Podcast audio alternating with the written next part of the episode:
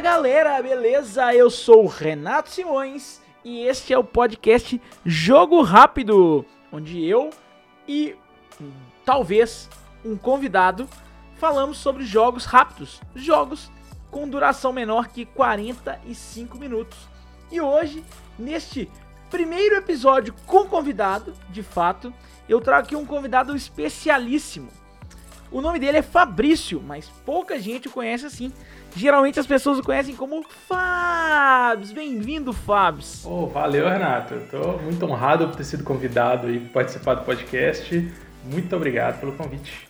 Lembrando que o Fabs ele é o editor do Nordcast, o podcast do Covil dos Jogos e também do nosso Work Player, o outro podcast da Geeks Orcs que trata dos backstage do, da indústria dos jogos de tabuleiro, não é isso, Fabs? É isso aí, cara. O nosso Work é Playal, o podcast da Geeks Inox que mais cresce no Brasil, hein? Com certeza, com certeza. Inclusive, deixar aí a mensagem para quem tá ouvindo que se você quiser conferir os podcasts da Geeks Inox, segue a Geeks Inox no Instagram, segue a Geeks Enox no Facebook, vai no blog da Geeks Enox e você vai ter acesso a esses podcasts. Cada um deles tem o seu próprio site, mas no Instagram, no Facebook vai estar tá tudo centralizado, você vai ser sempre avisado quando tem episódio novo, avisado por nós. Então, para o Facebook sempre mostrar para você publicações que a gente fizer, para que você fique sabendo se teve ou não novo episódio do nosso Work Player e do Jogo Rápido Podcast.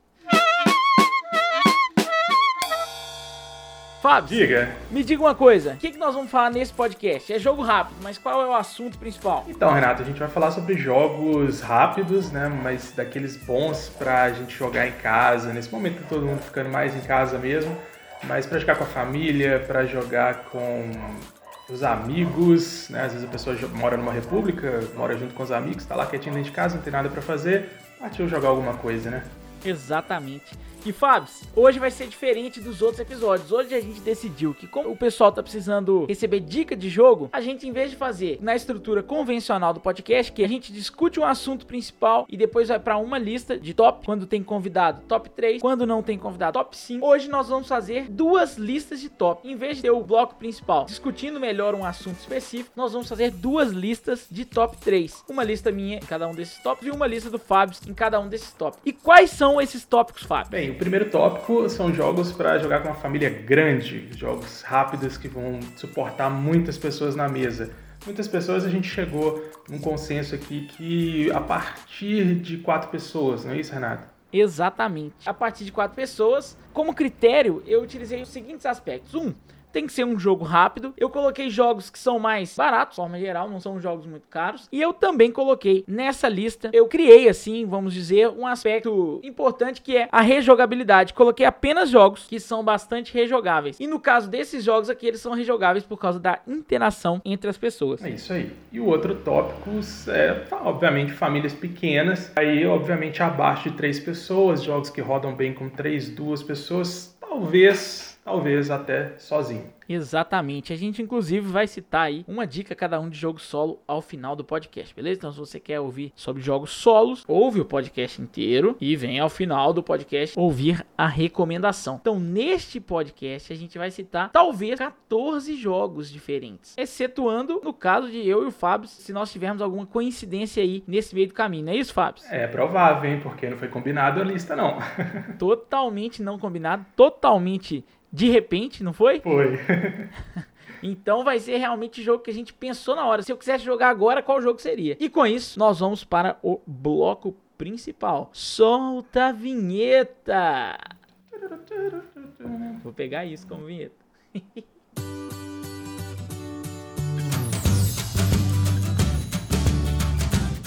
Bom, começando aí os jogos para famílias grandes. Vamos começar de trás para frente. Eu vou começar falando meu número 3 ou você vai começar falando seu número 3, Fábio? Cara, faça as honras, pode começar. Então, beleza. Eu vou começar falando meu número 3. Lembrando que jogos para famílias grandes, a gente tá querendo dizer jogos que rodam bem em 4 ou mais pessoas. E nesse primeiro número, eu fiz questão de colocar um jogo sem limite de participantes. Que o limite, na verdade, é a quantidade de folhas que você tem disponíveis. Porque o número 3 é Avenue Da Paper Games. O Avenue, ele é um jogo de flip and Write, um jogo em que você vira uma carta e todo mundo pode desenhar ou escrever, geralmente, uma coisa na sua própria ficha. No Avenue, você está tentando fazer ponto ligando plantações de uva através de rotas. É bem curioso. Só que tem hora que você está querendo ligar plantações de uvas roxas, tem hora que você está querendo ligar plantações de uvas verdes. E um detalhe muito importante do Avenue é que são cinco rodadas no jogo e toda rodada você vai ter que fazer uma pontuação maior que a rodada anterior. Se você fizer uma pontuação igual ou menor, você vai perder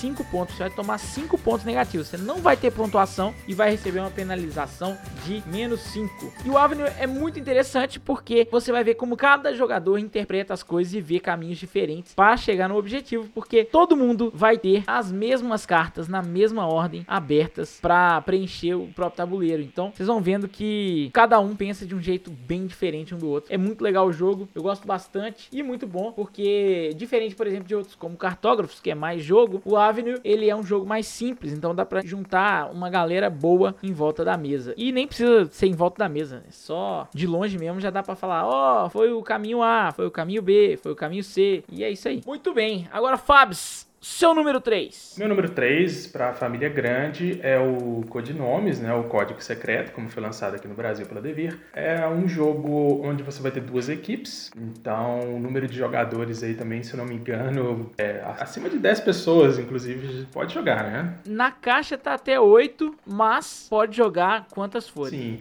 Então, dessas duas equipes, uma pessoa vai ser escolhida de cada equipe para ser o agente. Espião-chefe. Isso. Então, cada uma dessas equipes vai escolher uma pessoa para ser o, o chefe, né, o espião-chefe, e essa pessoa vai ter que dar dicas para os outros jogadores descobrirem dentre 25 palavras que estão dispostas na mesa, quais são as palavras referentes ao time deles e tentar acertar todas essas palavras antes que o outro time o faça, né? Então é um jogo bom porque lida com palavras, lida com dicas. Então as pessoas mais idosas, principalmente, gostam muito desse tipo de jogo de palavras. São jogos que costumam fazer bastante sucesso. E é um jogo facílimo de explicar também. Você explica rapidinho, a galera já vai sentar, começar a jogar. E por ser competitivo, vai ter aquela rixazinha entre os times ali. É muito, muito, muito bom. Boa eu gosto muito de codinomes, achei uma ótima recomendação do Fábio e muito boa para jogar com a galera que gosta de jogos de palavras. São jogos quase tradicionais e uma categoria específica de jogos. Quem sabe um dia não fazemos uma pauta no nosso Work Playar sobre jogos de palavras. Deixa aí nos comentários se você gostaria de ver um episódio, de ouvir, né, no caso, um episódio como este. Certo? Seguimos para o número 2. Fabs, faça as honras, seu número 2 da lista. Opa, meu número 2 é o Sheriff of Nottingham, ou Xerife de Nottingham, tradução livre. Olha só, jogo brasileiro, hein? Jogo brazuca do Sérgio Alaban. Desse jogo ele suporta até 5 jogadores e nele nós somos comerciantes tentando levar mercadorias para serem vendidas dentro do reino. Porém, um dos jogadores a cada turno vai ser responsável por fiscalizar essas mercadorias. Então, você pode tentar, inclusive, passar alguns contrabandos ali no meio de umas maçãzinhas para tentar lucrar um pouco mais, né? Porque vence o jogo quem tiver mais dinheiro no final. E o xerife, ele tem essa incumbência aí de tentar identificar quem está mentindo ou não para poder confiscar essas mercadorias e receber a multa aí dessa galera que está tentando burlar as leis. Muito bem. Sheriff of Nottingham, um jogo do Sérgio Alaban e do André Zatz este que foi o Sérgio Alaban, que foi o convidado que falou com a gente no último nosso Work é Playar. Então, se você gosta do Sérgio Alaban, gosta de Sheriff of Nottingham, dá uma conferida no nosso Work é Playar, episódio 3. O número 2 da minha lista é um jogo que eu coloquei lá em cima, no top 100 da diversão, e eu vou colocar ele aqui em cima de novo como uma recomendação para vocês. E o nome dele é No Thanks. No thanks ou no thanks. Não é no thanks, é no thanks. No thanks. Que a palavra. Thanks. E no No Thanks, você e seus amiguinhos estão tentando não fazer pontos, só que é um jogo competitivo, vocês não estão tentando isso juntos. Vocês estão tentando um ferrar o outro ao mesmo tempo que não fazem pontos. E no jogo tem uma coisa muito interessante, que o jogo ele é basicamente uma tradução do que você fala o tempo inteiro na partida. Por quê? Porque você está tentando não pegar cartas que vão de 3 a 35 e você está tentando não pegar nenhuma carta. Por quê? As cartas elas valem a pontuação de face delas. Então o 35 vale 35 pontos, o 27 vale 27 pontos, o 3 vale 3 pontos e por aí vai. Só que para você recusar uma carta, para você não comprar uma carta, você tem que ter uma fichinha, que é a fichinha do no thanks, do não obrigado. Você coloca a fichinha sobre a carta e passa a sua vez. O próximo jogador então ou coloca uma fichinha sobre a carta ou ele pega a carta. Se você acabar com suas fichinhas da mão, você vai ser obrigado, assim que chegar uma carta para você comprar, a comprá-la, porque você não tem como recusar. É uma oferta que você não pode recusar. I'm gonna make offer can't refuse. O No Tanks é muito, muito divertido. Para mim foi a grande surpresa de 2019 em termos de fillers dos jogos que eu joguei. Achei muito, muito bom. Realmente me surpreendeu muito e fica aqui como recomendação na posição de número 2 desta lista de jogos rápidos para famílias grandes. Cara, No Tanks realmente é muito, muito bom. É, eu gosto bastante também. Faz muito com muito pouco, né? Sim, exatamente. Cara, cartas, né? Cartas e fichinhas. é isso. E, e assim, 33 cartas e 55 fichinhas, se não me engano, o jogo entrega tudo isso e vai até 7 pessoas. Então é bom demais. Sigamos aqui. Fabs, Opa. agora nós estamos chegando lá no auge, não estamos? Uhum.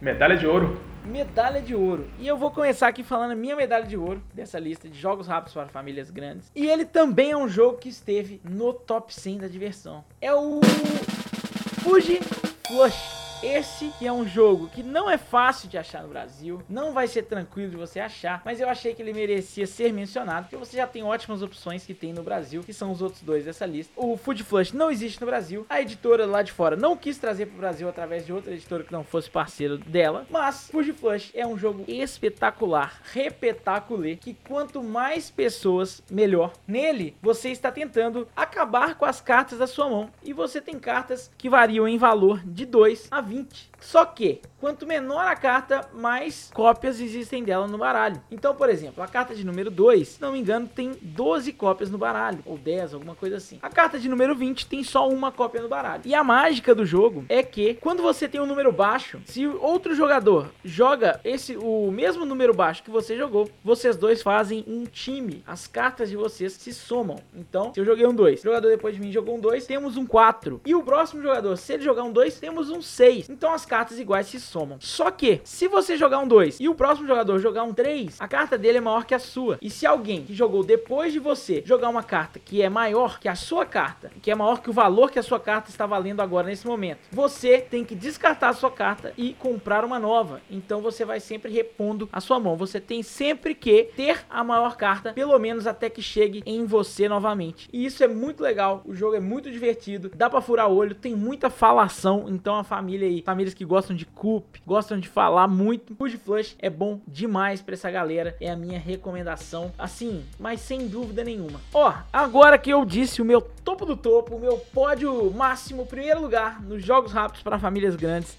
quero saber de você, Fábio. Qual é o topo do topo da sua lista de jogos rápidos para família grande, famílias grandes? Meu número 1 um é o Só Uma, um jogo festivo que foi lançado aqui no Brasil recentemente. É, se não me engano, jogam até 7 pessoas. E é um jogo cooperativo, onde você vai ter 13 cartas e nessas cartas você tem cinco palavras. Então o jogador da vez ele vai escolher um número de 1 a 5 sem ver a carta e os demais jogadores têm que dar dicas de só uma palavra para a palavra escolhida pelo jogador. E o pulo do gato nesse jogo é quando uma palavra se repete com a outra. Tá? Vamos dar um exemplo: se um jogador escolheu a palavra feijão e dois jogadores colocaram arroz. Essas palavras então elas se anulam e essa dica ela não vai aparecer para aquele jogador. Então ele vai ter que trabalhar só com aquelas dicas únicas né, que foram dadas pelos jogadores e tentar escolher se ele vai chutar ou simplesmente passar a vez, porque se errar você perde dois pontos e normalmente não é uma boa ideia. Então, minha recomendação é só uma. Existe uma variante aí, né, Renato? Dizem que tem uma variante competitiva circulando por aí. Exatamente. E aliás, só uma, só fazendo uma adendo, é muito, muito divertido mesmo. Eu jogo inclusive com a minha família em tempos de não quarentena, porque em tempos de quarentena a minha família é família pequena. A versão competitiva do Só Uma, a que o Fábio se referiu, ela é uma versão que eu criei, contei com a ajuda de algumas pessoas para poder desenvolvê-la e ela está disponível hoje apenas para o grupo de apoiadores do Covid dos Jogos no WhatsApp e no Telegram. Mas em breve, quem sabe, a gente não tem novidades aí sobre essa variante competitiva. Por enquanto, só para os apoiadores do Covid dos Jogos. Uh, jabá pula no fone. Jabá pula no fone, é isso aí. Aqui então vocês ficaram com o top de jogos rápidos para famílias grandes. Eu vou só resumir a minha lista, o Fábio vai resumir a dele para que vocês possam pegar novamente o nome dos jogos. Os meus são: número 3, Avenue, Avenue, jogo da Paper Games lançado no Brasil de Flip and Write. Número 2, No Thanks, jogo também da Paper Games, lançado no Brasil, um jogo de cartas filerzinho delícia. Número 1, um, o topo do topo, Fuji Flush, jogo da 2F ou da Stronghold Games e não foi lançado no Brasil ainda. Eu imagino que não vai ser, pelo menos não brevemente, certo? Mas é isso aí. E os seus Fábios, resume aí para nós. Vamos lá, o meu número 3 foi Código Secreto, lançado aqui pela Devir. Meu número 2 foi o Sheriff of Nottingham, lançado pela Galápagos. E o número 1 um é o Só Uma, também lançado pela Galápagos. Muito bom.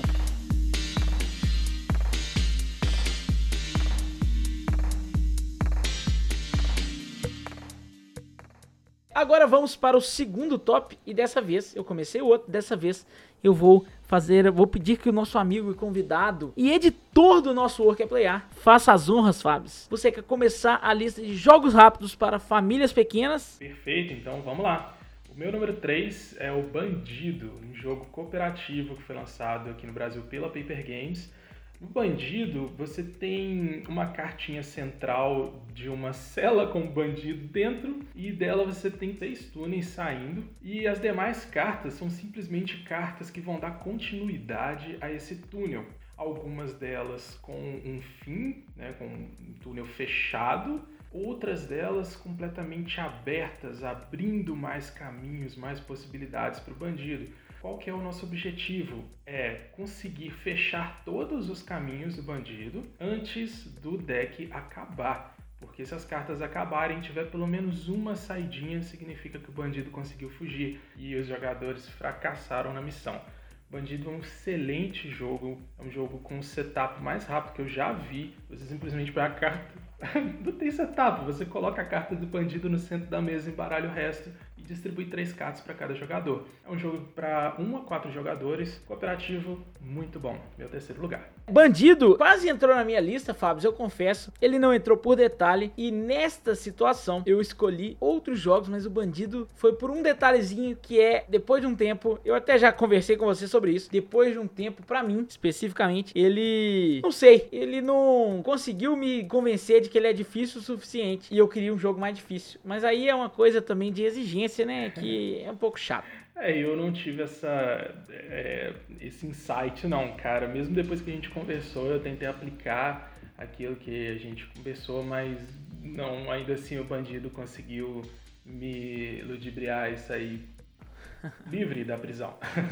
Vamos prender esse bandido aí, Fábio. Pois é. Agora o meu número 3 é o jogo para duas pessoas, baseado, baseado não, é o mesmo jogo do Battleline, antigo Battleline, que é o Shotten Totem, do mestre Rainer Nietzsche.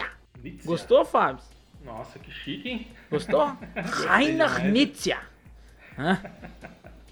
O Shotten Totem é um excelente jogo. Você está disputando nove cabos de guerra com os outros jogadores. Todos os nove cabos de guerra ao mesmo tempo. O que você está tentando fazer é usar para fazer força do seu lado do, do, cabo de guerra são cartas, jogos de carta baseado em jogos de poker. Você tem uma sequência de tipos de jogos que são melhores do que os outros e você está tentando ganhar do seu adversário no jogo que você está colocando ali, sempre limitado a três cartas. Então, por exemplo, se eu coloco um 10, um um 9 e um 8 da mesma cor. Em sequência, eu tenho um Straight Flush. E nesse caso, é o maior jogo que é possível. Abaixo do Straight Flush, no Shotten Totem, está Trinca, do mesmo número. Então você teria, por exemplo, 3 10 é a maior trinca que existe no, no jogo. 3 10 são necessariamente 3 10 de cores diferentes. Então, esse seria o maior jogo. E você usa jogos baseados nesses jogos de poker para poder fazer um cabo de guerra, um não, nove cabos de guerra, cabos de guerra simultâneos. E o seu objetivo é ou ganhar três cabos de guerra lado a lado, porque o jogo é uma linha de batalha, como antigamente era sugerido pelo nome Battle Line. E essa linha de batalha você tem que ganhar três cabos de guerra em sequência ou cinco cabos de guerra no total. Quem fizer qualquer uma dessas condições primeiro ganha o jogo. E isso dá inclusive uma atenção, porque mesmo que um jogador esteja próximo a perder o quinto, o quinto duelo, ele pode ganhar três em sequência, então tem sempre uma forma de ganhar o jogo. Você não tá bem, não é impossível que você ganhe mesmo assim, beleza? Então Shotten Totem é o meu número 3 do mestre Rainer Nietzsche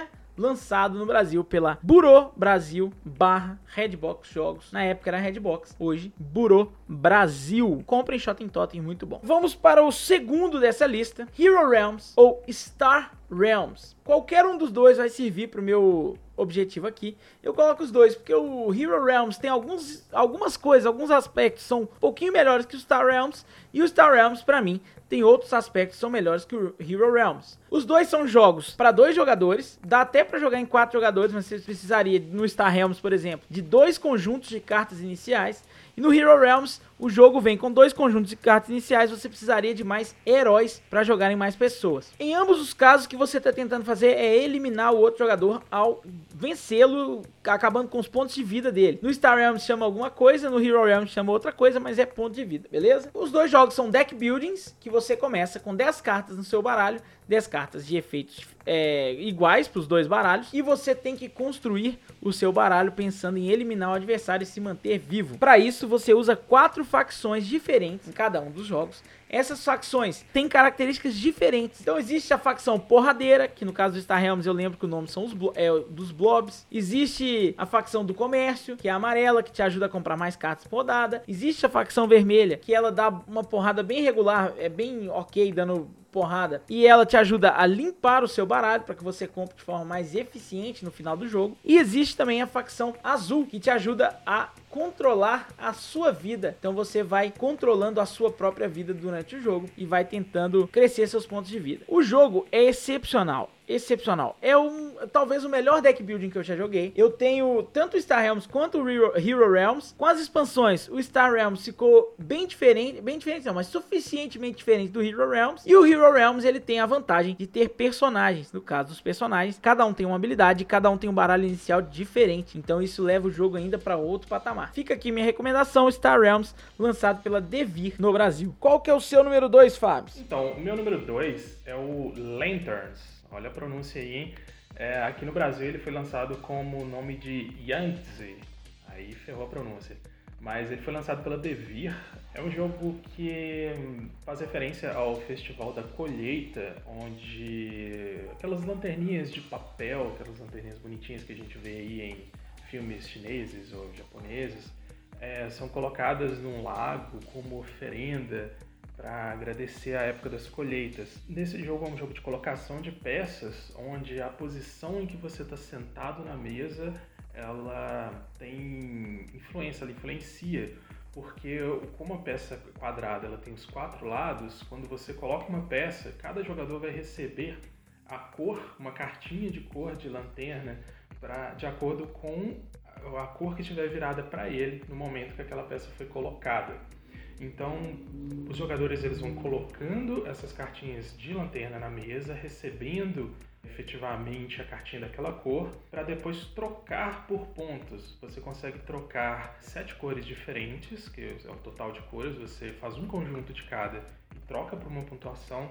Você pode trocar três pares de cor de lanterna, tipo duas verdes, duas pretas e duas vermelhas, ou você pode trocar também quatro de uma única cor. É um jogo competitivo onde quem conseguir fazer isso primeiro vai receber mais pontos, porque a pilha de, de pontuação ela vai diminuindo conforme os objetivos são reivindicados pelos jogadores. É um jogo que eu joguei com os meus pais e eles adoraram, eles entenderam bastante o jogo com muita facilidade e foi assim muito divertido, eu recomendo, porque é um jogo que não teve muito hype, não foi muito falado e vale a pena vocês conhecerem. Então é o Yanzi ou Lanterns. Muito bem, eu nunca joguei o, o, Lanterns, ele de fato veio pela Devira aí pro Brasil. Espero jogar um dia, espero que o Fábio Fabuloso me convide para jogar um dia Lanterns. Vai me convidar, Fábio? Pô, tá convidado, cara. ah, muito bem. Agora vamos pro topo do topo. O número 1 um de jogos rápidos para famílias pequenas. E agora quem vai começar e vai dar a letra é o nosso amigo Fábio Fabuloso. Rapaz, então vamos lá. Olha, Deixa eu te fazer uma pergunta, Renato. Você já fez meditação, cara? Não muito, já fiz um pouco, mas não muito. Qual a primeira coisa que as pessoas pedem para fazer quando você vai começar a meditar? Respirar. Respirar. Cara, The Mind. The Mind é um jogo cooperativo. Veja bem, respira, Fábio. Mind é um jogo cooperativo com basicamente cartas numeradas de 1 a 100, onde você e os demais jogadores vão tentar vencer os níveis que, que significa isso? No nível 1, cada jogador vai ter apenas uma carta. E o objetivo do jogo é você descer essa carta em sequência, em ordem crescente. Porém, sem poder se comunicar com os outros jogadores. Vocês não podem comunicar, não pode dar dica, não pode dar piscadela, não pode fazer um ruído, nada. Você simplesmente olha nos olhos dos seus parceiros de jogo e desce aquela carta. E conforme você consegue descer todas as cartas da mão, todos os jogadores fazem isso, vocês passam de nível. Então, nível 2, cada jogador vai ter duas cartas na mão, nível 3, três cartas e assim consecutivamente. O melhor do Mind é que ele traz a gente para um estado de. para um estado quase meditativo, porque ele tem um ritualzinho no início do jogo onde você tem que colocar as mãos na mesa, todos os jogadores têm que colocar as mãos na mesa, dar uma respirada, olhar uns para os outros, né, para dar aquela sincronizada no, no pensamento e a partir daí começar a jogar absolutamente em silêncio. É um jogo que eu também joguei com os meus pais, que a gente sai da partida se sentindo mais leve, a gente sai mais relaxado, porque o, o sucesso mostra o quanto quão sincronizados nós estamos e esse fato de você parar, respirar e concentrar é ótimo para qualquer pessoa que, assim como eu, sofre com transtorno de ansiedade generalizada. Esse momento que você para para focar numa atividade, seja ela qual for, é assim, vale ouro, ouro, ouro para as pessoas, pra gente. Então, The Mind não poderia ser diferente. É a minha maior recomendação para jogo família pequena, um jogo rápido, principalmente nesses momentos que a gente precisa se desligar um pouco toda a bagunça que tá acontecendo. Isso aí. E The Mind é bom demais e realmente ele relaxa e ao mesmo tempo que ele relaxa, ele é impossível.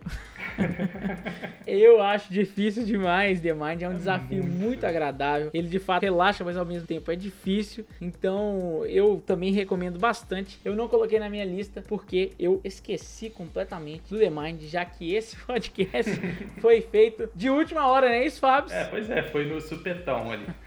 é isso aí. E agora vamos para o meu número 1. Um. O número 1 um de jogos para jogar em famílias pequenas. Jogos rápidos para jogar em famílias pequenas. Muito devido lembrando a rejogabilidade, a capacidade que você tem de explorar muito esses, esses jogos, esses sistemas dos jogos. E o número 1 um é aquele que é o número 1 um aqui em casa. O número 1 um quando se trata da minha avó e do meu pai. Jogo que eles mais gostam. O nome dele é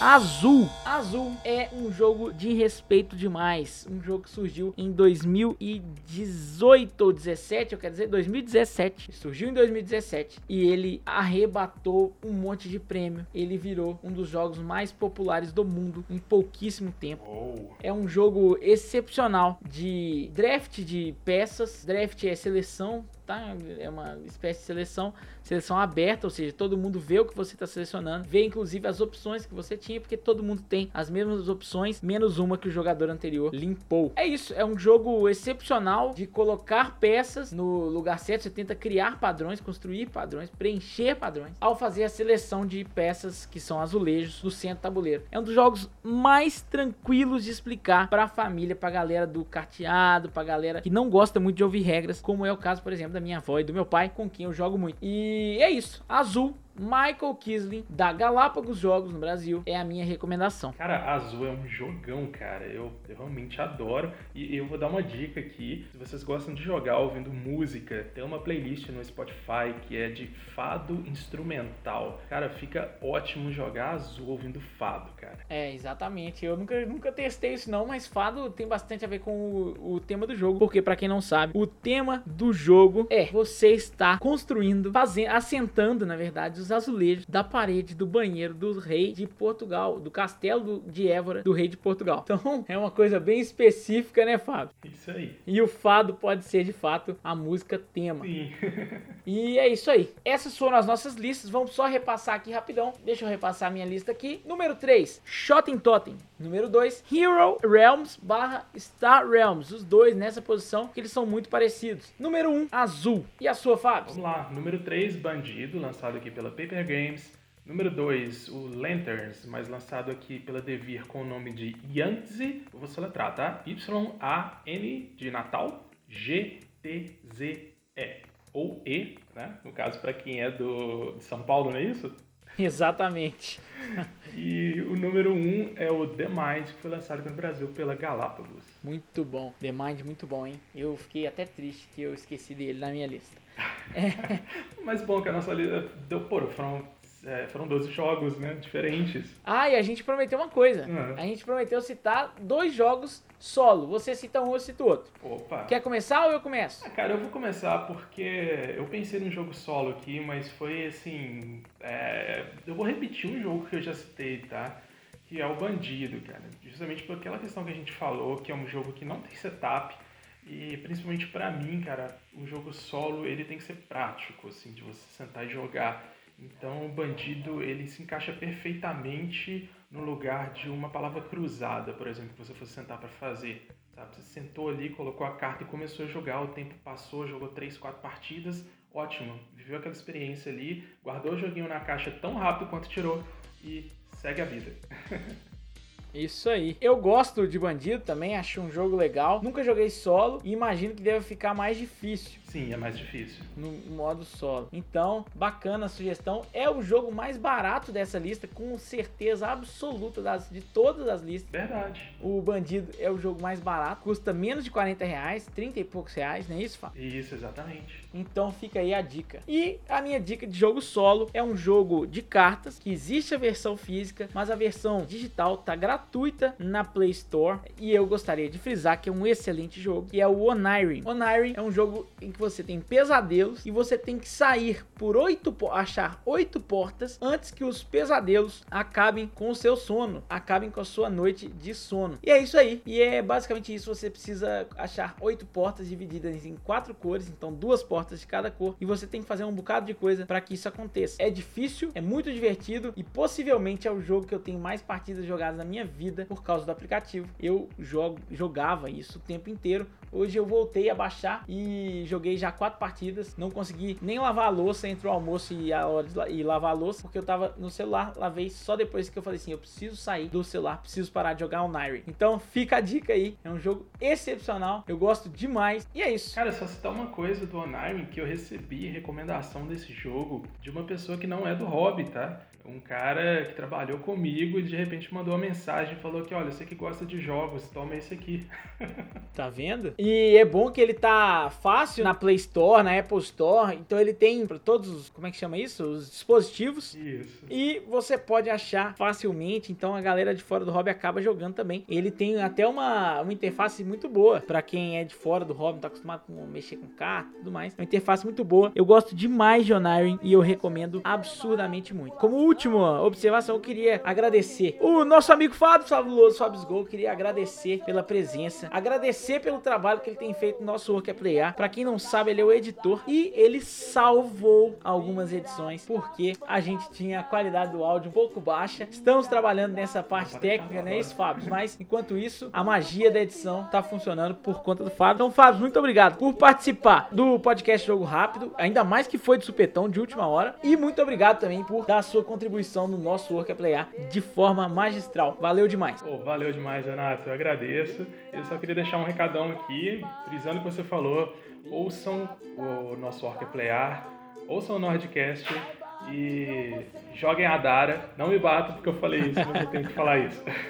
Virou sua, seu bordão. O meu bordão, cara. Joguem a Dara. E o meu é compre pirata. E compre pirata. E aí ficam as recomendações. Gostaria de pedir apenas que você siga esse podcast, inscreva no feed do podcast, seja no seu agregador, seja no Spotify, seja no Deezer, onde quer que seja, para receber os novos episódios. O nosso Work é Playar, finalmente o feed passou as visualizações através da Ludopedia. Então estamos muito bem no nosso Work é Playar. E o jogo, o podcast Jogo Rápido, como é recente, porque ele voltou recentemente ativa, ele tá agora reconstruindo a sua audiência. Então peço que você deixe o likeão lá no, no post da Ludopedia, que você comente no post da Ludopedia o que você achou, o que, que você quer ver nos próximos episódios e que você siga a Geeks and Orcs nas redes sociais, Instagram e Facebook principalmente. A gente tá começando a trabalhar mais no Twitter também. Muito obrigado, eu sou o Renato Simões, compre piratas e até a próxima. Um abraço. Um abraço.